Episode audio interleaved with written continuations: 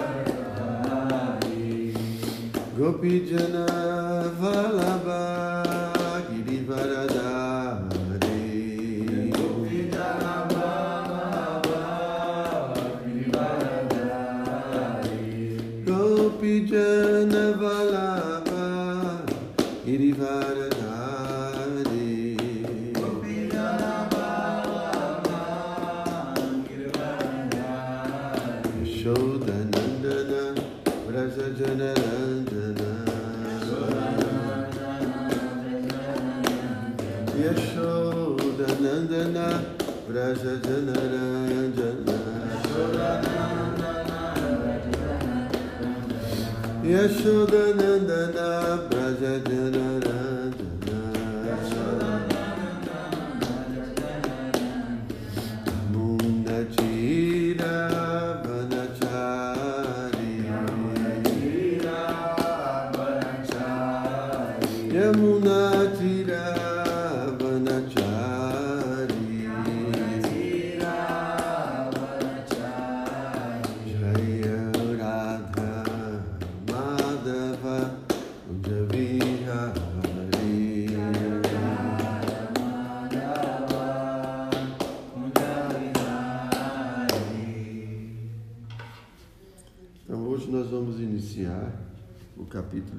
16 e, ah, 19, desculpem. Capítulo 19, o aparecimento de Shukadeva Goswami, segundo a tradição do templo. Nós vamos iniciar um capítulo, então nós lemos todos os versos. Então hoje nós vamos ler todos os versos do capítulo 19, para a gente ter uma visão geral do capítulo, né? E amanhã a gente segue o estudo de cada verso. Om Namo Bhagavate Vasudevaya Om Namo Bhagavate Vasudevaya.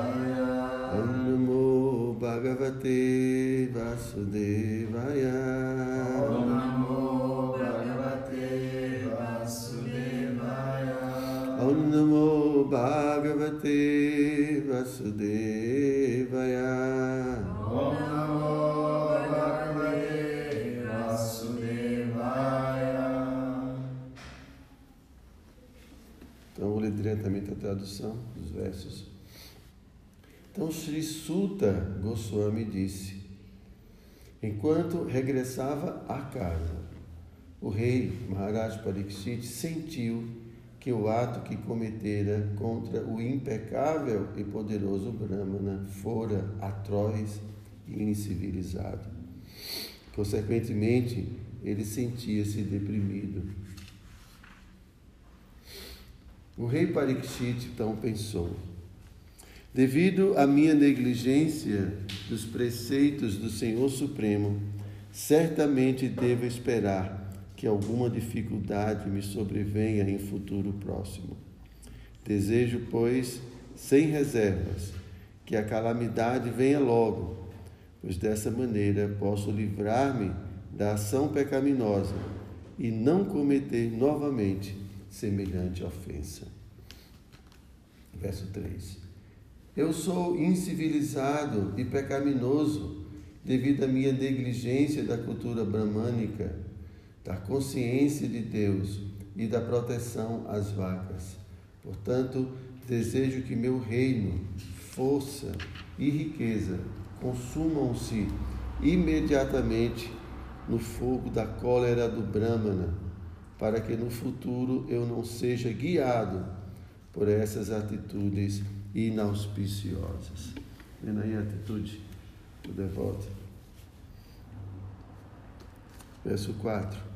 Enquanto o rei arrependia-se desse modo, ele recebeu a notícia de sua morte iminente, que se deveria à picada de uma serpente alada, ocasionada pela maldição proferida pelo filho do sábio. O rei aceitou isso como uma boa nova, pois isso seria a causa de sua indiferença às coisas mundanas. Maharaj Parikshit sentou-se firmemente às margens do Ganges para concentrar sua mente em consciência de Krishna, rejeitando todas as outras práticas de autorrealização. Porque o transcendental serviço amoroso a Krishna é a maior aquisição, suplantando todos os outros métodos. O rio Ganges, a margem do qual o rei sentou-se para jejuar, transporta a água mais auspiciosa, que está misturada com a poeira dos pés de lótus do Senhor e com folhas de tulasi. Portanto, esta água santificada santifica os três mundos, interna e externamente, e santifica até mesmo o Senhor Shiva e outros semideuses. Consequentemente, Todos que estão destinados a morrer devem refugiar-se nesse rio.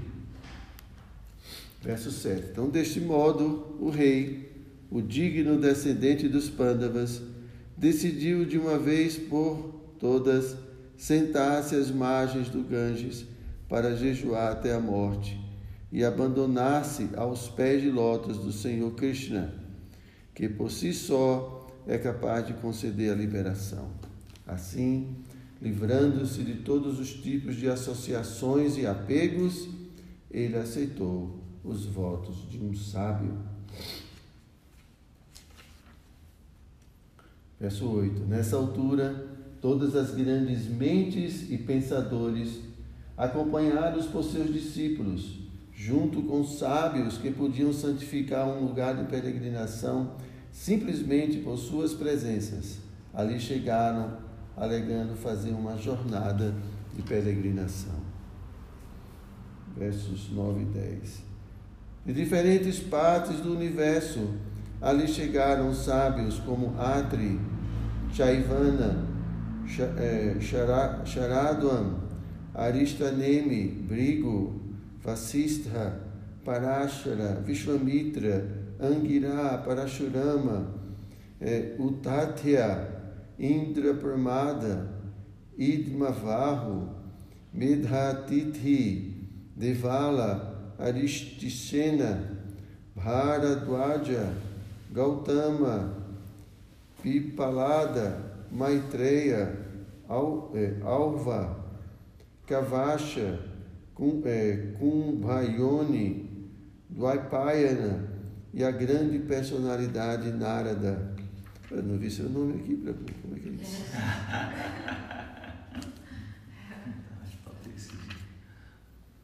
Também havia muitos outros semideuses santos, reis e ordens reais especiais chamadas Arunadayas, um gênero especial de Rajasis, de diferentes dinastias de sábios. Quando todos eles se reuniram para encontrar-se com o imperador Parikshit, este os recebeu apropriadamente e prostrou-se com sua cabeça no chão. Verso 12. Depois que todos os rishis e outros sentaram-se confortavelmente, o rei, permanecendo humildemente diante deles com mãos postas, falou-lhes de sua decisão de jejuar até a morte. O afortunado rei disse: Na verdade, somos o mais grato de todos os reis que são treinados para obter favores das grandes almas. Geralmente vós, sábios, considerais a realeza como lixo, a ser rejeitado e deixado em lugar distante. Verso 14. A suprema personalidade de Deus, o controlador tanto do mundo transcendental quanto do mundo mortal, benevolentemente me dominou sob a forma da maldição de um Brahmana. Por eu ser demasiadamente apegado à vida familiar, o Senhor, a fim de me salvar, aparece diante de mim de tal maneira que somente por temor desapegar-me-ei do mundo. Ó Brahmanas, simplesmente aceitai-me como uma alma completamente rendida e deixai que a mãe Ganges, a representante do Senhor, também me aceite dessa maneira, pois já acolhi os pés de lótus do Senhor em meu coração. Que a serpente alada ou qualquer coisa mágica que o Brahmana tenha criado, pique-me de uma vez. Somente desejo que todos vós continueis cantando as façanhas do Senhor Vishnu. Verso 16. Ó Brahmanas, oferecendo reverências a todos vós, oro mais uma vez que, se tiver que nascer novamente no mundo material, eu tenha completo apego ao ilimitado Senhor Krishna, a companhia de seus devotos e relações amistosas com todos os seres vivos. Bonito, né? 17. Com perfeito autocontrole, Maharaj Parikshit sentou-se num assento de palha, com as raízes da palha voltadas para o leste, colocado na margem sul do Ganges, e ele próprio ficou de frente para o norte. Um pouco antes, ele dera a posse de seu reino ao seu filho. 18. Desse modo, o rei Maharaj Parikshit sentou-se para jejuar até a morte. Todos os semideuses dos planetas superiores louvaram as ações do rei e, com grande prazer, espalharam flores continuamente sobre a terra e tocaram tambores celestiais. 19. Todos os grandes sábios que ali estavam reunidos louvaram a decisão de Maharaj Parikshit e expressaram sua aprovação, dizendo: Muito bem. Naturalmente, os sábios são propensos a fazer o bem aos homens comuns, pois eles são revestidos de todos os poderes qualitativos do Senhor Supremo. Portanto, eles estavam satisfeitíssimos de ver Maharaj Parikshit, um devoto do Senhor, e falaram da seguinte maneira. Verso 20. Então os sábios disseram: Ó principal de todos os reis santos da dinastia Pandu, que estão estritamente na linha do Senhor Shri Krishna. Não é absolutamente surpreendente que tenhas abandonado o teu trono, que está decorado com os elmos de muitos reis, para alcançar a companhia eterna da personalidade de Deus. Todos nós esper esperaremos aqui até que o principal devoto do Senhor, Maharaj Parikshit, retorne ao planeta supremo, que está completamente livre de toda a contaminação mundana e de todas as espécies de lamentação. Todo mundo vai ficar aqui esperando você sair desse corpo. Que bênção, né? Tudo que os grandes sábios falavam era agradável de ouvir, cheio de significado e apresentado apropriadamente como a verdade, a verdade perfeita. Assim, após ouvi-los, Maharaj Parikshit, desejando ouvir sobre as atividades do Senhor Shri Krishna, a personalidade de Deus, congratulou-se com os grandes sábios. Verso 23. Então o rei disse: Ó grandes sábios, vós vos reunistes muito bondosamente aqui, tendo vindo de todas as partes do universo. Todos vós sois tão bons como o conhecimento personificado que reside no planeta acima dos três mundos, Satyaloka. Em consequência disso, sois naturalmente propensos a fazer o bem aos outros. E além disso, vós não tendes outro interesse, seja nessa vida ou na próxima. Ó Brahmanas dignos de confiança, pergunto-vos agora sobre meu dever imediato. Por favor, após adequada deliberação, falai-me sobre o dever imaculado de todas as pessoas, em todas as circunstâncias, e especificamente daqueles que estão à beira da morte. Naquele momento apareceu ali o filho de Vyasadeva, que viajava pela terra desinteressado e satisfeito consigo mesmo. Ele não manifestava qualquer sintoma de pertencer a alguma ordem social ou status de vida.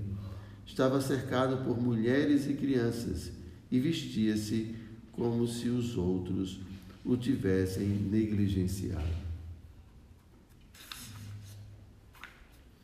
Esse filho de Vyasadeva tinha apenas 16 anos. Suas pernas, mãos, coxas, braços, ombros, testa e outras partes de seu corpo eram todos delicadamente formados. Seus olhos eram belamente largos e seu nariz e ouvidos eram nobremente modelados. Ele tinha um rosto muito atrativo e seu pescoço era bem formado e belo como um búzio. Verso 27. Sua clavícula era carnuda seu peito largo e abundante, seu umbigo profundo e seu abdômen belamente estriado. Tinha braços longos e o cabelo ondulado espalhava-se sobre seu belo rosto. Estava nu e a tez de seu corpo assemelhava-se à do Senhor Krishna. Ele era enegrado e muito belo devido à sua juventude por causa do encanto de seu corpo e de seus sorrisos atrativos, ele era agradável às mulheres.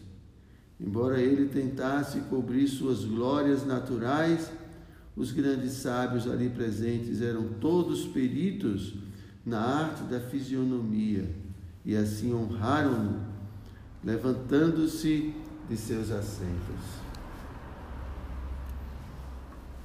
Então, Maharaj Parikshit, que também é conhecido como Vishnurata, aquele que sempre é protegido por Vishnu, prostrou-se com sua cabeça para receber o visitante principal, Shukadeva Goswami. Nesta altura, todas as mulheres e meninos ignorantes pararam de seguir Shila Shukadeva, recebendo o respeito de todos Shukadeva Goswami tomou seu exaltado assento. 30. Então, Shukadeva Goswami foi cercado pelos sábios santos e semideuses, assim como a lua é cercada pelas estrelas, planetas e outros corpos celestes.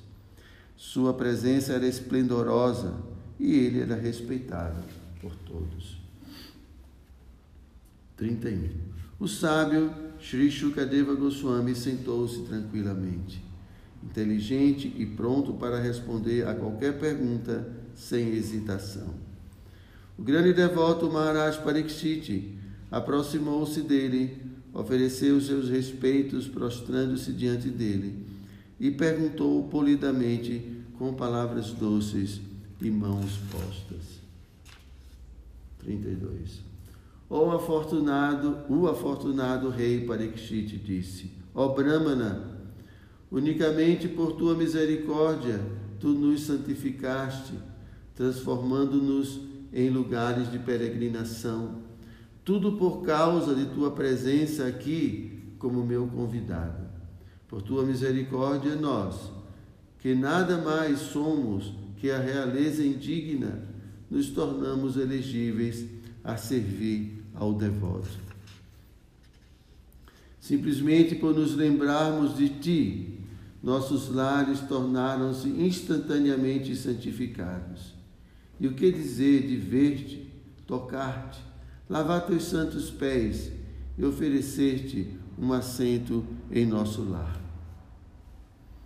Justamente como um ateísta não pode permanecer na presença da personalidade de Deus, da mesma forma os pecados invulneráveis de um homem são imediatamente removidos em tua presença, ó Santo, ó grande místico. 35.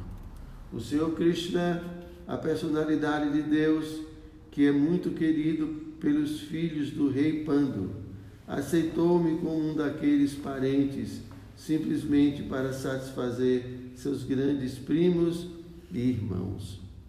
De outra forma, sem ser inspirado pelo Senhor Krishna, como é que apareceste voluntariamente aqui, embora andes incógnito ao homem comum e não sejas visível para nós que estamos à beira da morte?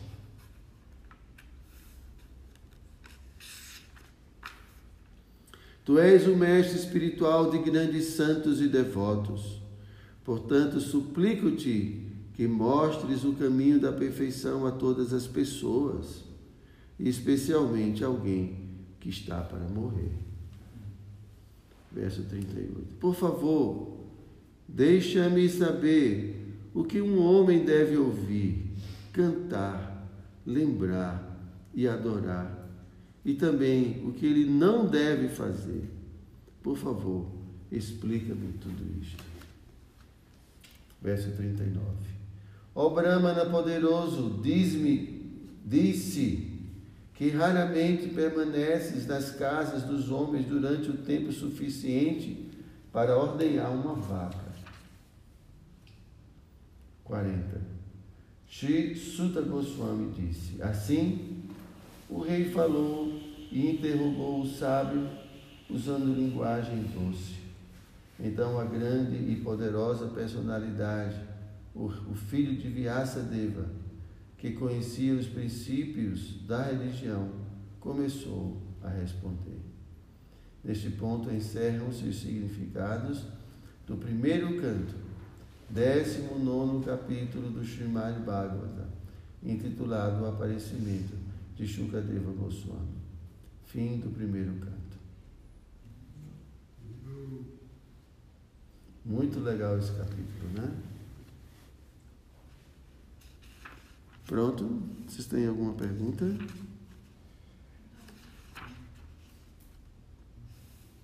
Ah, se eu pudesse comentar, Maharaj, sobre. Achei interessante a, atitude de Maharaj Parikshit, né, de ele fez uma, um ato que ele reconheceu que era um, um ato assim falho, né, e em vez dele, dele pedir perdão por esse ato, ele queria ter a reação, né, tipo, o mau karma daquele ato, para ele poder se, se purificar daquilo, né, então, é, como que a gente pode se inspirar nessa história, como que a gente pode trazer isso para a gente, porque acho que é uma tendência maior de se a gente faz algo errado, né, ou pensar algo errado e reconhece que é errado, de só assim, ah, pedir perdão e não, e não dessa, dessa consciência assim, de, ah, eu, eu preciso ter algum, algum sofrimento para poder aprender, não sei se é exatamente isso que eu pudesse falar. Isso é a aula de amanhã, Bruno. Amanhã? Exatamente o que vai acontecer. No primeiro verso, né, fala sobre isso. Né? primeiro, segundo, terceiro versos, né, ele ainda não sabe da maldição. Uhum. Então ele está caminhando, voltando para casa e ele se dá conta. Às vezes isso acontece com a gente, né? Pô, pisei na bola. Né? Isso quando a gente faz uma coisa e aí a própria consciência, né? Você errou.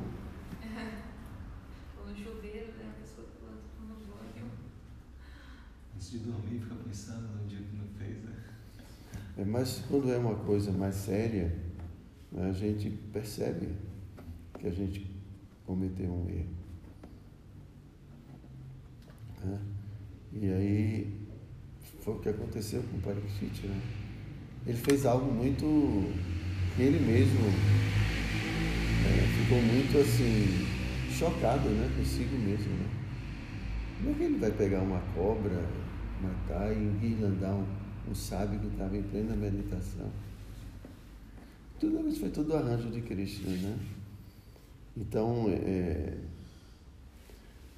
pode ser que uma pessoa ignorante, uma pessoa estúpida, né, que tem um, um, padrão de vida, de, de ética assim, bem abaixo, é, ele não, talvez ele não perceba, né? As coisas que faz, para ele é tudo normal, ser agressivo, falar alto, né, ser inconveniente muitas vezes. Mas uma pessoa como Parikshit Maharaj, que era um rei extremamente educado, imagine, ele era descendente dos pândalas, e ele foi protegido diretamente pela personalidade de Deus, ainda no ventre de sua mãe. Então ele recebeu todas, a, todas as instruções, né? ele cresceu cuidando de de, de, de bonequinhos de Krishna. Então ele, ele era um devoto, era uma pessoa muito doce, apesar de ser um rei. Vocês veem aqui que ele estava se dirigindo a Shukadeva Goswami de uma maneira extremamente educada. Ele recebeu todos os sábios adequadamente, ofereceu respeitos. E a gente vê a humildade de Shukadeva Goswami, ele se considerar um né, pertencente, ele pertencia à classe dos reis, mas né, ele mesmo se colocava nessa posição, não como um devoto, né, mas como um rei que, assim, para os brahmanas, são, é, é uma classe indesejável, não é uma classe que eles não costumam se associar, eles consideram né? porque estão muito apegados a reino, poder, todas essas coisas. Então ele era uma pessoa muito polida, um devoto puro. Então, automaticamente já veio na cabeça dele, né? E na vida da gente a gente pode perceber isso, que às vezes quando a gente ofende um devoto, né? É, em geral, é, a gente percebe disso. E se a gente não percebeu que a gente ofendeu, mas a gente sente os resultados de uma ofensa, como a gente já falou outro dia, né? o desânimo né, para a vida espiritual, as coisas começam a dar errado na vida da gente. Normalmente quando a gente fazia sancta, enquanto o sancta não era bom, a gente ficava perguntando, por que, que eu fiz isso é errado? Então, normalmente, assim, Krishna regulava muito, pelo menos para nós, né? Krishna regulava muito né, a vida da gente através do resultado do sangue. A gente ia sofria feito um condenado. Nada dava certo. Meu Deus, foi que eu fiz Às vezes você não sabe, né? Pela inexperiência, às vezes a gente não sabe. Mas quando a gente pede a Krishna, a Krishna mostra onde a gente errou. Ah, eu fiz isso, ah, eu fiz aquilo, ah, eu fui orgulhoso, tive um resultado muito bom ontem, fiquei orgulhoso, agora a Krishna está tirando o resultado. Desse é. jeito, né? Hã? Desse jeito. É. Então, o devoto, ele está sempre querendo né, estar, é, estar com a misericórdia de Krishna. É, tudo a misericórdia de Cristo, mesmo quando Cristo tira, também isso é a bondade dele, né? Então, em geral, o devoto sabe quando está cometendo um erro, em geral. E se ele não tem essa educação, e se ele percebe na vida dele, né, assim, tudo dando errado, tudo falta de entusiasmo pela vida espiritual, tudo. Isso é sinal de ofensas. É um dos sinais. Então ele deve parar e, poxa, Cristo, o Senhor tirou a misericórdia, por que, que o Senhor tirou a sua misericórdia? Por que, que quer dizer, a sua misericórdia positiva, né? Assim no sentido de. E, E assim foi Parikshit Maharaj.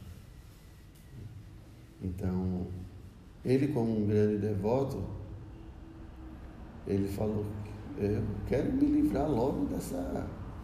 Pisei na bola, cometi um erro, que venha logo a reação, para me, me livrar logo disso.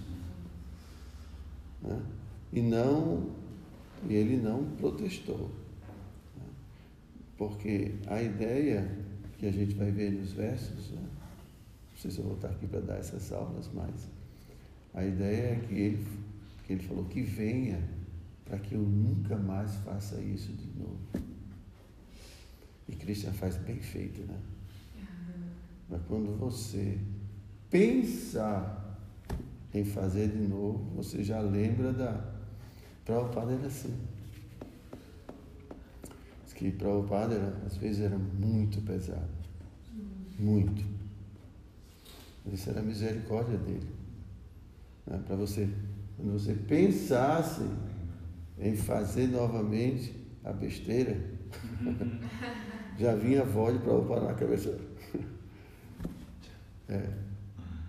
Então isso é misericórdia. Então Krishna, ele faz as coisas de um jeito, né? E ele também usa muito os seus devotos para ensinar as pessoas. Para Prabhupada, ele sempre falava de um, de um tipo um provérbio né, indiano de que a sogra ensina a nora através da filha, alguma coisa assim. Então Krishna ensina o mundo através dos seus devotos.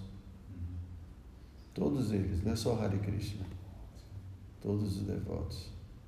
Imagine os ensinamentos da vida de Jesus, né? por exemplo.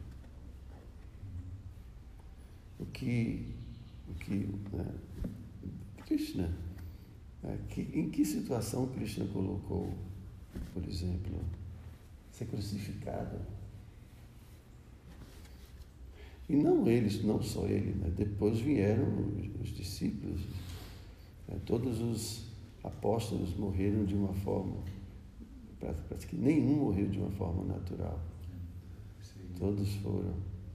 E depois, os fiéis foram perseguidos jogados aos leões, eram usados às vezes para fazer tocha. Eles eram enrolados com, com óleo e queimados para iluminar a cidade. E nós, devotos Hare Krishna, desistimos por qualquer coisa.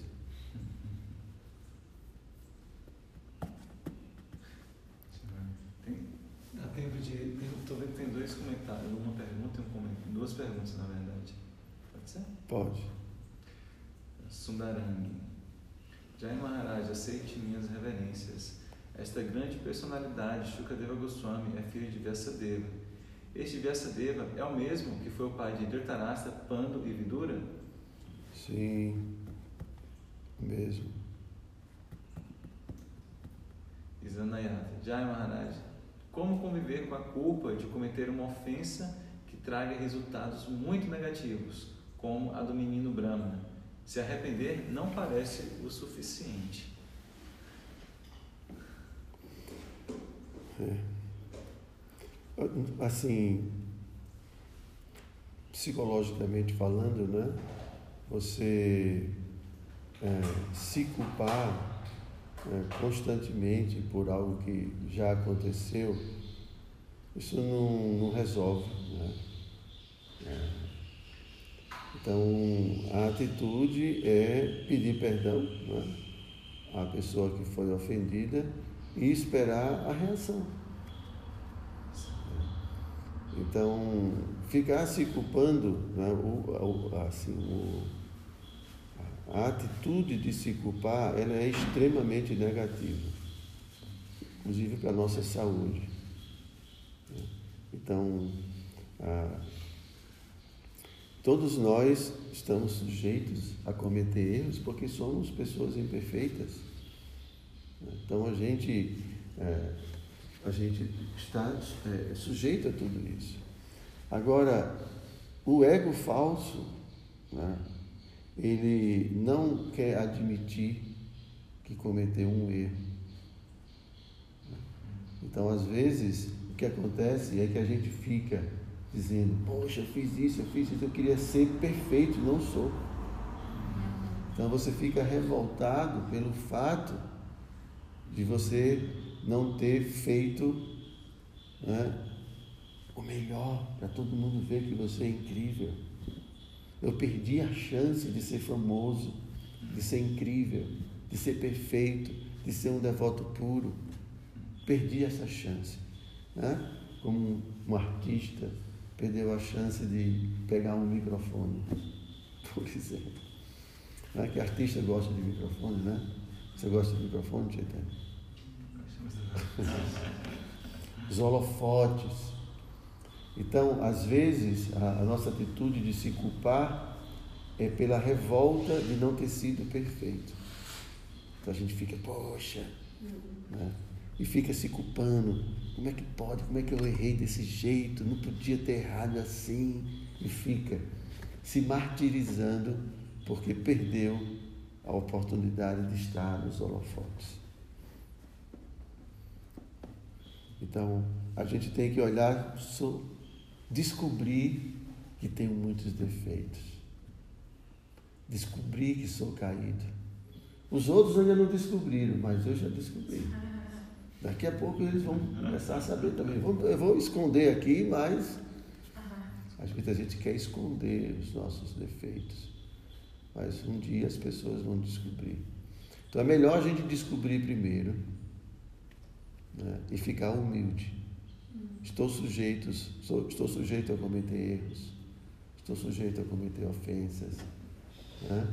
E olhar, encarar mesmo nossa condição. E não ficar criando uma imagem né?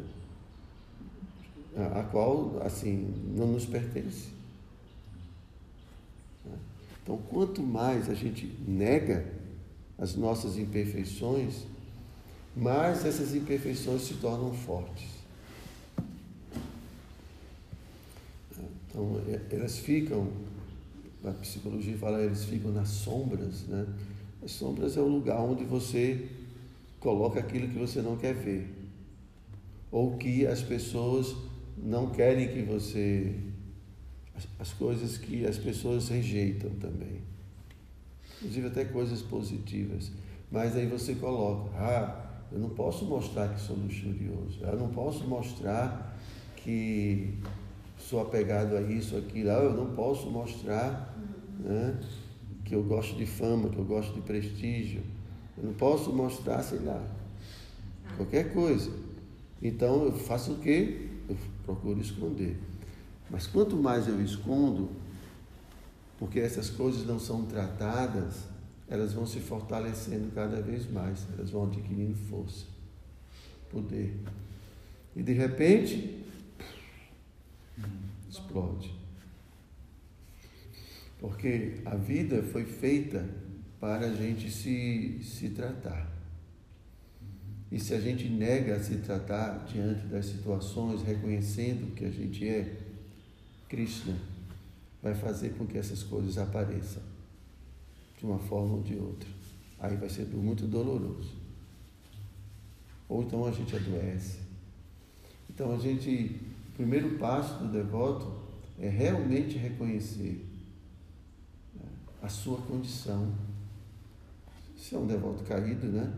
Porque tem devotos elevados, mas se o devoto tem realmente né, defeitos, ele tem que reconhecer isso e ser humilde.